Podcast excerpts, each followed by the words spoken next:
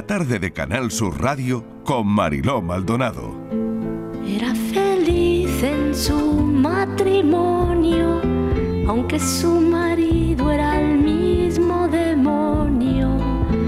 Tenía al hombre un poco de mal genio y ella se quejaba de que nunca fue tierno desde hace ya más de tres años recibe cartas de un extraño, cartas llenas de poesía que le han devuelto la alegría. ¿Quién la escribía versos? Dime quién era. ¿Quién la mandaba flores por primavera? Quien cada 9 de noviembre, como siempre sin tarjeta, la mandaba un ramito de violetas.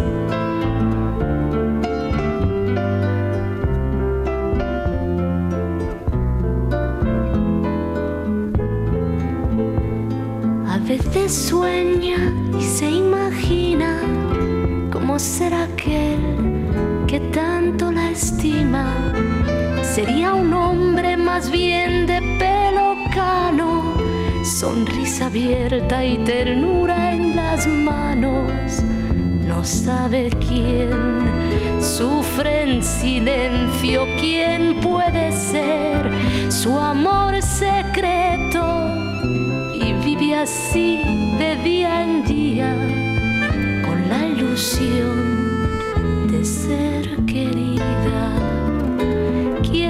escribía versos? Dime quién era.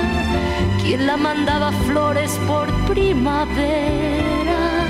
¿Quién cada 9 de noviembre, como siempre sin tarjeta, la mandaba un ramito de violeta? Y hemos querido abrir con esta canción una nueva hora en la tarde porque es 9 de noviembre y porque han pasado ya 47 noviembres desde que se creara esta canción, 1974. Cecilia publicaba esta canción, cantaba esta canción. ¿Y cómo pasa el tiempo? 47 noviembres. Así de cualquier modo porque él es quien la escribe versos, él su amante, su amor secreto,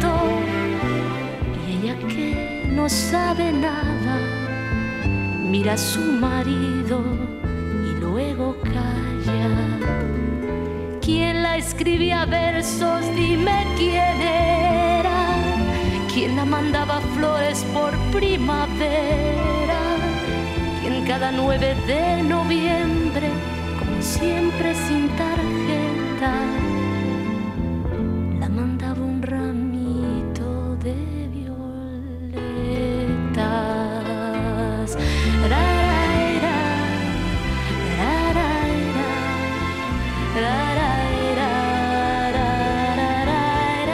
Las 5 y 10 minutos de la tarde nos encanta nutrirnos de aquellos que saben mucho más de lo que podemos saber en toda nuestra vida, los que nos dedicamos a esto, sobre todo de historia, por ejemplo. Vamos a recibir al Premio Nacional de Historia de este año, doctor de la Universidad de Córdoba, Antonio José Díaz. Profesor, bienvenido, gracias por acompañarnos. ¿Qué tal? Buenas tardes, bien hallado. Bueno, pues me encantaría saber qué se siente siendo un Premio Nacional de Historia. Comienzo a asumirlo solamente desde ayer, ¿eh? ha sido una absoluta sorpresa, yo creo que para no solamente para mí, para más de uno. Bueno, eh, pero, pero y, y, ¿qué siente? ¿Qué, qué, qué piensa, profesor? Que no sé, ¿cómo, cómo, cómo fue? ¿Cómo se lo dijeron? Eh, esto lo supe directamente de, de, de boca del ministro. Eh, uh -huh. Recibo, me pilla trabajando delante del ordenador, recibo una llamada de un móvil, un número absolutamente normal y corriente, sí. y me piden que me identifique, que permanezca a la espera que me pasan con el señor ministro de Cultura. Al principio he de reconocer que durante los primeros segundos estaba a la espera de encontrar una voz amiga y, averiguar de dónde venía la broma, pero ya me di cuenta de que no, que estaba hablando con mi caliceta, que fue simpaticísimo, por cierto, y, a partir de ahí lo supe. Y he pasado pues, por unas horas de, casi se diría, de síndrome del impostor, por así decirlo, de, pensar que, bueno, se van a dar cuenta de que esto es todo una farsa y, me van a quitar el premio. Y no me lo merezco, ¿no? Y no me lo merezco. ¿Qué he hecho yo para con esta edad recibir Bueno, el premio? qué humildad, qué humildad, Antonio José. No sé si podemos tutearnos porque... Sí, por favor. es que no, llámame Antonio, Marilo. Ay, vale, Antonio, pero es que no siempre una tiene eh, a un Premio Nacional de Historia eh, en la radio, la verdad. Y esto para mí es una, es una suerte, es una suerte para la Universidad de Córdoba, es una suerte para Andalucía y es una suerte para este país por, por tu talento. ¿no? Y eh, bueno, vamos a la obra porque mm, eh, bueno, este reconocimiento tiene mucho que ver con el mercado curial, bulas y negocios entre Roma y el mundo ibérico en la Edad Moderna. Oye, ¿qué te lleva a investigar sobre esto? Pues como todas las investigaciones surge precisamente trabajando, es decir, aquí la inspiración no pilla de repente, ¿no? Como el Espíritu Santo que baja eh, al escritorio, ¿no? Al despacho. Eh, investigando sobre otras cuestiones, empieza a encontrar en archivos contratos, eh, mm, escrituras de inversión de capital, en una cuestión muy rara de, hecho, una realidad que directamente desconocíamos. Es como si de repente, dentro de 500 años, pongamos por, por caso, empezando a mirar archivos de hoy día, empezamos a encontrarnos, pues inversiones en, en, compañías, acciones de bolsa, bonos del tesoro, y no sabemos nada de que existe este mercado de valores, la bolsa.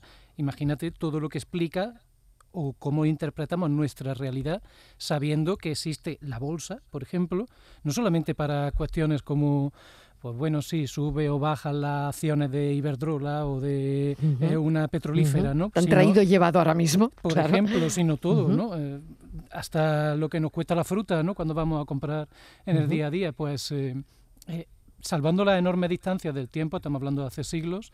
Exactamente, hay que, hay que situar a los oyentes en el tiempo. Eh, ¿De qué siglo estamos hablando? Esto es eh, un fenómeno que comienza a finales del siglo XV aproximadamente y que va a permanecer, va a durar hasta, depende del país, ¿no? porque esto afecta a todo el mundo católico, pero digamos hasta el siglo XVIII, principios del siglo XIX, en que muda todo, ¿no? Cambia, cambia todo. Vamos a, si te parece, a explicarle a los oyentes, y creo que tú mejor que nadie, esto es un lujo que nos pueda explicar que es una bula, eh, un premio nacional de historia. Una bula es un documento que eh, sellado, ¿no? Con plomo sobre asuntos, bueno, pueden ser políticos, ¿no? O religiosos, en este caso, em, con un sello papal. Exacto, de hecho es precisamente por ese sello por el que lo llamamos bula. Eh, se utiliza para validar esos documentos, para hacerlos oficiales, pues también había falsificaciones y demás, como podemos imaginar, eh, porque es un instrumento legal. Se utiliza una pequeña bolita, normalmente de plomo, más raramente de oro, que se prensa en una matriz, algo así para que los que no oigan lo entiendan, algo como parecido a un cascanueces, digamos. Y eso marca un sello y valida el documento. Entonces, por extensión, se denomina bula, por la bolita, bula, es bola en latín, a todos los documentos papales que llevaban ese, esa bolita, pero en realidad estamos hablando de muchos tipos diferentes, es decir, no es lo mismo pues una dispensa matrimonial para poder casarse uno con su prima segunda, porque interese para... Que es una bula, ¿no? Que sería lo que llamamos bula, específicamente sería un breve de dispensa, y eh, también podemos llamar bula a cuestiones, eh, documentos que materializan pues concesiones a más alto nivel, ¿no? De una constitución apostólica o un privilegio para una institución o de, cosas de índole política, etcétera. Realmente llamamos así a cualquier documento emitido por la curia romana, por ese aparato administrativo de la Iglesia en Roma, en el Vaticano hoy día sería. Y Antonio, eh, ¿cuántas has encontrado? Eh, imagina, Mariló, que estamos hablando de solamente a nivel de los particulares, o sea, no estamos hablando ya de las bulas que se emiten pues para cuestiones políticas o con la corona en las relaciones diplomáticas, sino para eh, tu abuela en el siglo XVI o mi Sí. abuelo en el siglo XVII Sí. que pidieran cualquier cuestión, miles de bulas solamente para Portugal, para España cada año. Eh, de hecho, en parte, el desarrollo de un sistema, por ejemplo, de correos estable va a estar ligado a, a este mercado. La primera línea estable de postas va a ser hacia Roma o desde Roma. Y con ello pues, se van a desarrollar también otra- otras cuestiones porque es un mercado que mueve eh, millones de hoy día, pero en la época todo a base de estos papeles, de estos documentos que viajan en las mismas sacas de correo en las que viaja la información en forma de cartas, una información que es básica a controlar y que también transporta estas mismas sacas donde vienen las bulas, pues las letras de cambio, estos instrumentos de crédito, algo así como cheques, diríamos, o pagarés de la época, eh, que necesita por primera vez unos instrumentos para, pues para no tener que pagar esto que cuesta mucho dinero en Roma con monedas, ¿no? Con, en efectivo, digamos, como se podría, como se tendría que haber hecho, imagínate en el siglo XIII, por ejemplo, si tuviéramos que trasladar dinero a Roma. Claro, Antonio, es que esto dice mucho de, de nosotros. Eh, y ahora me contarás uh, cómo ha sido la investigación, dónde has tenido que hurgar para, para compilarlas, en fin, pero dice mucho de una, de una sociedad, ¿no? Eh, hablamos de estos beneficios eclesiásticos de entonces, ¿no? Como por ejemplo em, sucesiones entre parientes, ¿no? Eh, pensiones, mm, no lo sé lo que, lo que lo que has encontrado, pero creo que esto retrata mucho una, una parte de la sociedad, ¿no? De aquella época. Es que de hecho, gracias a esto podremos interpretar mejor toda la dinámica social. No estamos Claro. hablando solamente de, de cómo funciona la iglesia, ¿eh? estamos hablando también de cómo funcionan los matrimonios, de cómo funcionan las muchas estrategias sociales para lo que podríamos llamar, por ejemplo, clase media, entre todas las comillas del mundo, porque la sociedad es diferente entonces, ¿no? No una sociedad capitalista todavía. Pero cómo esa clase media utiliza determinados instrumentos que le ofrece la Iglesia para ascender socialmente, ¿no? Para, esto explica pues, por qué entramos en una iglesia o en una catedral hoy día y encontramos tantas capillas eh, familiares, funerarias a los lados, o mm, desde la fundación de universidades, que tiene que ver con esto también, hasta eh, eh, eh, la, la acaparación por parte de familias de muchos cargos eclesiásticos, cargos eclesiásticos que en teoría pues deberían darse cuando vacaran a, a la persona idónea, pero que en realidad se las quedan las mismas familias durante 100, 200 años, ¿no? Nos enseñas este mundo, ¿no? En este mm, ensayo, ¿no? Este mundo de eclesiásticos, intermediarios, banqueros, especuladores. Eh, estaban todos, ¿no? Testaferros, literatos, extorsionadores. Al final eh, cambian las sociedades, ¿no? Pero hay determinados personajes que están siempre, ¿no? Sí, totalmente. Sobre todo, este- esta- no hay nada nuevo bajo el sol, ¿no? Esto lo Claro. sabemos ahora que es nuevo, ¿no? Para nosotros, pero Sí. todo el tema de burbuja especulativa que Claro, claro. se da y, Claro, eh, es Porque eso es lo que trasladas, ¿no? Eh, totalmente, ¿no? Eh, también incluso, ¿no? Eh, un, eh, un- un fenómeno o incluso el papel de, de las monarquías ibéricas, ¿no? Que, que tuvieron una trascendencia social, económica y cultural brutal, ¿no? Pero que, bueno, también eh, te metes ahí, ¿no? Claro, es que ten en cuenta que mm, ellos son perfectamente conscientes de lo que pesa un mercado internacional como este. Entonces, pensar que no entra la política, el Estado ahí, pues sería como si hoy eh, el gobierno de España no, no estuviera al tanto de si sube o baja la prima de riesgo y, y- o los bonos basura se mueven de tal o de otra manera. ¿no? Y en este sentido, pues la, la corona española va a desarrollar toda una estructura paralela a la diplomacia, aparte de la embajada, digamos, con especialistas allí en Roma para la salvaguarda de los eh, intereses españoles o portugueses, en el caso de Portugal, o lo mismo va a hacer la corona de Francia, etcétera, etcétera. Y se va a utilizar como herramienta política también la existencia de este mercado. No olvidemos que es algo que, en fin, se acepta, pero que también se critica desde un punto de vista moral. Se están vendiendo, comprando, especulando con aspectos espirituales, no un mercado que mueva lana, especias, eh, telas, sino el que se mueve mm, esa gracia del Papa que te permite pues salvar algunas dispensas, prohibiciones, e, ese tipo de cosas. Y eso lo va a utilizar el Estado. Y en toda esta investigación, Antonio, ¿qué, te ha sorprendido más? Porque, bueno, hoy leía que el jurado elegía esta obra por ser una investigación cuidada, rigurosa, encima con un aire poético, que eh, eso yo creo que lo complica bastante más, que arroja luz y que nos acerca a una realidad poco estudiada y en ocasiones ocultada. Así que, mm, hablando de en ocasiones realidad ocultada, eh, ¿Qué podrías contarnos en ese sentido y qué es lo que crees que podemos descubrir leyendo eh, minuciosamente esta obra, ¿no? Porque probablemente hay cosas que no sabemos y que nos descubra eh, pues esta investigación, ¿no? Claro, a mí lo que más me sorprendió conforme fui avanzando en la investigación fue ver, ser, empezar a ser consciente de lo cotidiano que es para las mujeres, para los hombres de, de esa época, esta realidad. Mucho más que para nosotros eh, todos estos fenómenos de las grandes finanzas, que parece que llega a la crisis de 2008 ¿no? y de repente tenemos aquí una epifanía y empezamos a descubrir que, que, se mueve todo este dinero a este nivel y que hay ese tipo de operaciones tan raras y fondos buitres y, y todas esas cuestiones ¿no? que, que descubrimos de repente.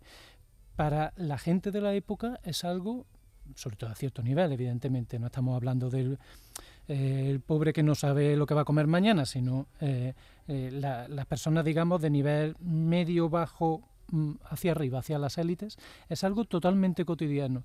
Y cuestiones como la literatura del momento lo manifiesta. Y ahí hay un montón de reflejos que simplemente son señales que no hemos sido capaces de interpretar porque no tenían ningún sentido para nosotros. Eh, eh, es como, es un poco como cuando, yo recuerdo cuando aprendí a, conducir, estaba sacándome el carnet, y de repente sales de las primeras clases teóricas y todo eso que eran palos pintados por la ciudad, mobiliario urbano, de repente tiene sentido y te indica que eh, esto es una dirección prohibida o que aquí no se puede aparcar, ¿no? Pues de repente empieza a cobrar sentido un montón de eh, manifestaciones en la literatura, eh, de medidas políticas, de eh, factores económicos que empiezas a ver aquí y allá, ¿no? Y, sobre todo pues te llama la atención que no solamente es algo económico, sino que se desarrolla todo un mercado de inversión, de movilización de capital, de compañías, de eh, especulación en este sentido para eh, los pequeños inversores, es decir, para la eh, viuda que vive en Lisboa, en Cuenca, en Verona y que ya fuera de ese control marital, por ejemplo, que le permite invertir un dinero, puede contactar con toda una estructura de gestores, de brokers, digamos, eh, que eh, le ayudan a por ejemplo, invertir un poquito de capital en una compañía eh, en Roma para la compra de un oficio venal, oficio de la propia curia, que la Santa Sede pues va a poner a la venta para sacar dinero, porque los estados en este momento necesitan sacar dinero de donde sí, sea. Sí, capitalizarlo, ¿no? Claro, capitalizar, claro. Pero claro, son cargos muy caros, entonces lo que se va a permitir, se va a inventar a partir de, principios del siglo XVI, con un Papa Medici, con León X, es eh, la posibilidad de crear compañía para que diversos socios inviertan capital y juntos puedan comprar este tipo de cargos eclesiásticos y eh, lo que generen se reparten pues como dividendos entre, entre los particulares. Y aquí es donde van a poder participar, pues ya digo, un gran banquero florentino o una viuda de clase media de, de Sevilla. ¿no? Y todo esto, profesor, llega hasta lo que conocemos hoy al final, ¿no? Que es, bueno, em, todos los entramados societarios, por ejemplo, del Vaticano, que una piensa, ¿no? Eh, no lo sé, todo, todo esto llega hasta nuestros días, ¿no? De alguna manera. ¿Sabe en, qué pensaba yo estos días, Marilo? En los papeles de Panamá. Por eh, ejemplo. totalmente. Porque imagina si hoy en una sociedad de la información tan fiscalizados y todo tan informatizado como la que vivimos. Es difícil y solamente con un trabajo de investigación como el que habéis desarrollado los periodistas somos capaces de descubrir ese tipo de cosas. Imagina la dificultad para sacar a la luz, sobre todo los aspectos más ilegales, que también los Claro, hay, más turbios, ¿no? de algo Claro. de hace 400, 500 años, sin tanto, tanta documentación. Aunque aquí hay que decir que en España debemos estar de enhorabuena porque tenemos un patrimonio histórico documental, más allá de las piedras, o sea, en el papel, en el pergamino, Mm. como no lo tienen en ninguna parte del mundo. ¿Y de qué depende? Qué interesante es eso que, que acaba de comentarnos. ¿De qué depende, profesor? Eh, a partir del siglo XVI va a haber una explosión, digamos, en este sentido, y de repente hay diversos estados que empiezan a, a generar más papel.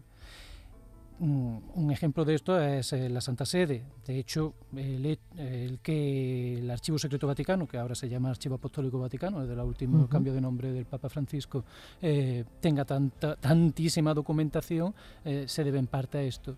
Y en el caso específico de España, esta diferencia brutal con otros países es, eh, primero, porque estamos hablando de un imperio transnacional, es decir, eh, se tiene que controlar desde eh, despachos en Madrid eh, situaciones, asuntos que están ocurriendo en mm, la actual Holanda, en Nápoles, en Portugal, en Castilla, en Filipinas o en México, por todo el globo, ¿no? Un imperio en el que no se pone el sol, como, como, como se decía. Y esto se hace por medio del papel. Eh, se, nos convertimos en un estado papelero.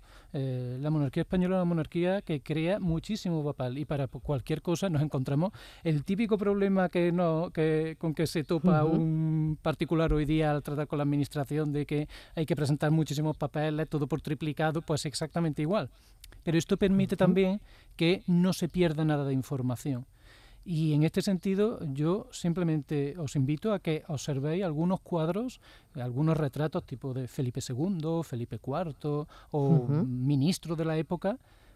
No nos vamos a encontrar ahí tanto esos símbolos de poder que nos encontramos en, en la pintura de otros estados, la corona, el cetro, la capa de armiño, la espada. Nos vamos a encontrar siempre en la mano un papel, porque el control de la información es algo fundamental para la monarquía española y lo van a tener muy claro. Qué interesante, de verdad, de principio a fin, todo lo que eh, nos está contando Antonio José Díaz. Estamos charlando con el Premio Nacional de Historia de este año, doctor en la Universidad de Córdoba. Y me queda preguntarte, Antonio, bueno, ¿hacia dónde, hacia dónde vamos? Porque la historia ha avanzado, avanza, obviamente, ¿no? En, el, en, muchos sentidos, ¿no? Pero ahora que tenemos los medios, la prensa, titulares tan apocalípticos, ¿no? Que acabamos de. Bueno, no hemos salido de una pandemia, quién sabe si la sexta ola en Alemania, en, en fin, que todo está tan raro. ¿Hacia dónde va la historia? ¿Cómo se contará esto? ¿Hacia dónde vamos? Y yo sé que has coordinado un grupo de investigación eh, que tiene que ver con sociedades, poderes e identidades, ¿no? Y que sigues vinculado como miembro integrado del Consejo Científico, eh, creo que es en la Universidad de Évora. Pero bueno, no lo sé, me gustaría que nos comentases hacia dónde vamos.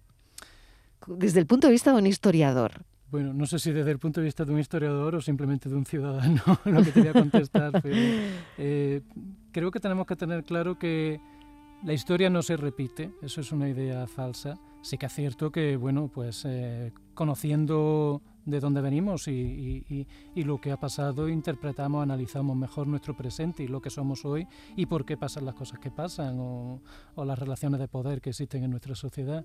Pero no perdamos de vista que lo que se ha ido consiguiendo no es fruto de un progreso, digamos, que tiene que ir para adelante siempre. Los derechos hay que batallarlos día a día, e igual que, que se avanza en algunas cuestiones sociales, podemos ir para atrás. Así que cuidado con esto porque quizás se detectan desde hace ya unos años unas ciertas tendencias más... eh, eh, digamos, negativas en este sentido a nivel global. ¿eh? No hablo de, de- de España, afortunadamente, sino a nivel global. Un poquito más eh, de reacción, pero bueno, eso también es lógico. Hay, hay tendencias ¿no? a lo largo de, de la historia, pero eh, no se repite y no, y no es, una, un, no es un, un destino manifiesto hacia el que vayamos. Los, los- los derechos hay que estar eh, defendiéndolos día a día. 20.000 euros de dotación tiene este premio nacional. Ah, ¿Qué va a hacer con los, qué vas a hacer con los 20.000 euros? ¿Lo has pensado ya? Mm, Marilo, me enteré por una llamada de un periodista esa, esa tarde, no tenía ni idea. Claro, como, como tampoco tenía idea de que iba a participar allí. ¿no? Ah, bueno, en bueno. esto. Pero, en fin, bueno, cuando los vea en la cuenta corriente, pues, pues ya, Ya veremos. ya ¿no? veré lo que, lo que hago. Ya ¿no? veremos, ya Ni- veremos. Ni, lo he pensado, la verdad. Bueno, Ni algún viaje probablemente. ¿no? Sí, seguramente. sé, llevo dos años, sin- se dice pronto, pero llevo dos años, no sin vacaciones, sin conocer un fin de semana. Claro. Y por último, quería preguntarte esto. ¿Qué, qué, qué se deja por el camino cuando uno se mete en una investigación como esta, ¿no? En una investigación que además, caramba, Premio Nacional de Historia, ¿no? Eh, ¿Deja uno muchas cosas de lado? Pues sí, dejas algunas cosas de lado, pero Merece la Hablo- pena. Hablo a título particular, evidentemente. Es que cuando mm, para uno no es un trabajo, sino que es eh, su pasión, pues esas horas que echas en un archivo o investigando, buscando ciertos patrones en las bases de datos o desarrollando alguna fórmula eh, matemática que te ayude a hallar determinados valores, valores perdón, pues eh, es que no es tiempo que, que- que de sacrificio, es tiempo de disfrute casi, de gozo. Entonces, pues, eh, más allá de la inestabilidad propia de la carrera investigadora, eh, que eso es una realidad que está ahí, pero en la que eh, afortunadamente en universidades como la de Córdoba eh, ayuda bastante en ese sentido y apuesta por los jóvenes investigadores, eh, más allá de eso, mm, es un disfrute. Y Antonio, desde siempre, desde pequeño, te apasionó la historia, porque eh, me acaban de comentar, 38 años, ¿es posible? Sí, 38 años. No es una edad joven para un premio nacional de historia. Creo que sí, de hecho estuve ya mirando, yo pensaba que debía de ser el más joven al principio, ya un periodista me comentó que no, que en 1990 Ujú. don Francisco Comín, que estudiaba fraude y, y- Sí. y fiscalidad y tal, tenía exactamente mi misma edad, 38 para 39. Pero no es lo excepcional, habitual. en claro, absoluto no es lo ¿no? habitual. Ujú. No. Bueno, eh, pero ¿te ha gustado siempre la historia? Sí, desde pequeño. De hecho, recuerdo que, que mi padre, nada, con cinco o seis años, en lugar de cuentos me leía eh, la historia de Roma o la historia de los griegos de Indro Montanelli, del periodista este eh, Ujú. italiano. Y de ahí viene. Sí, de ahí viene, aunque yo realmente pienso que los investigadores, eh, y un docente, eh, un intelectual tiene que tener interés por todo. A mí me interesa la historia, pero no dejo por ello de leer eh, asuntos de astrofísica o de química. Eh, creo que debemos hacerlo todo así, ¿no? No hay abandonar un poquito esa división artificial de- de- del saber, ¿no?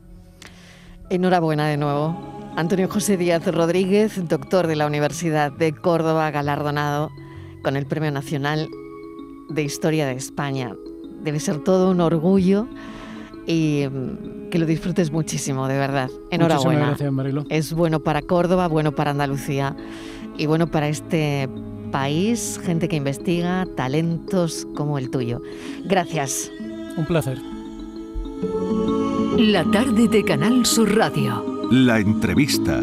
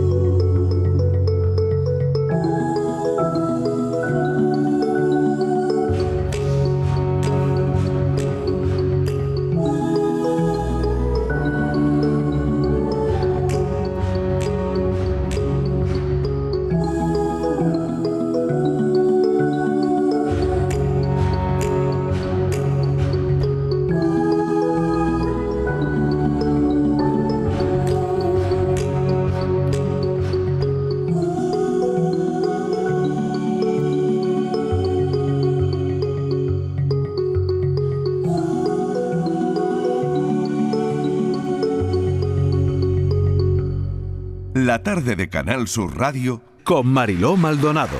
También en nuestra app y en canalsur.es.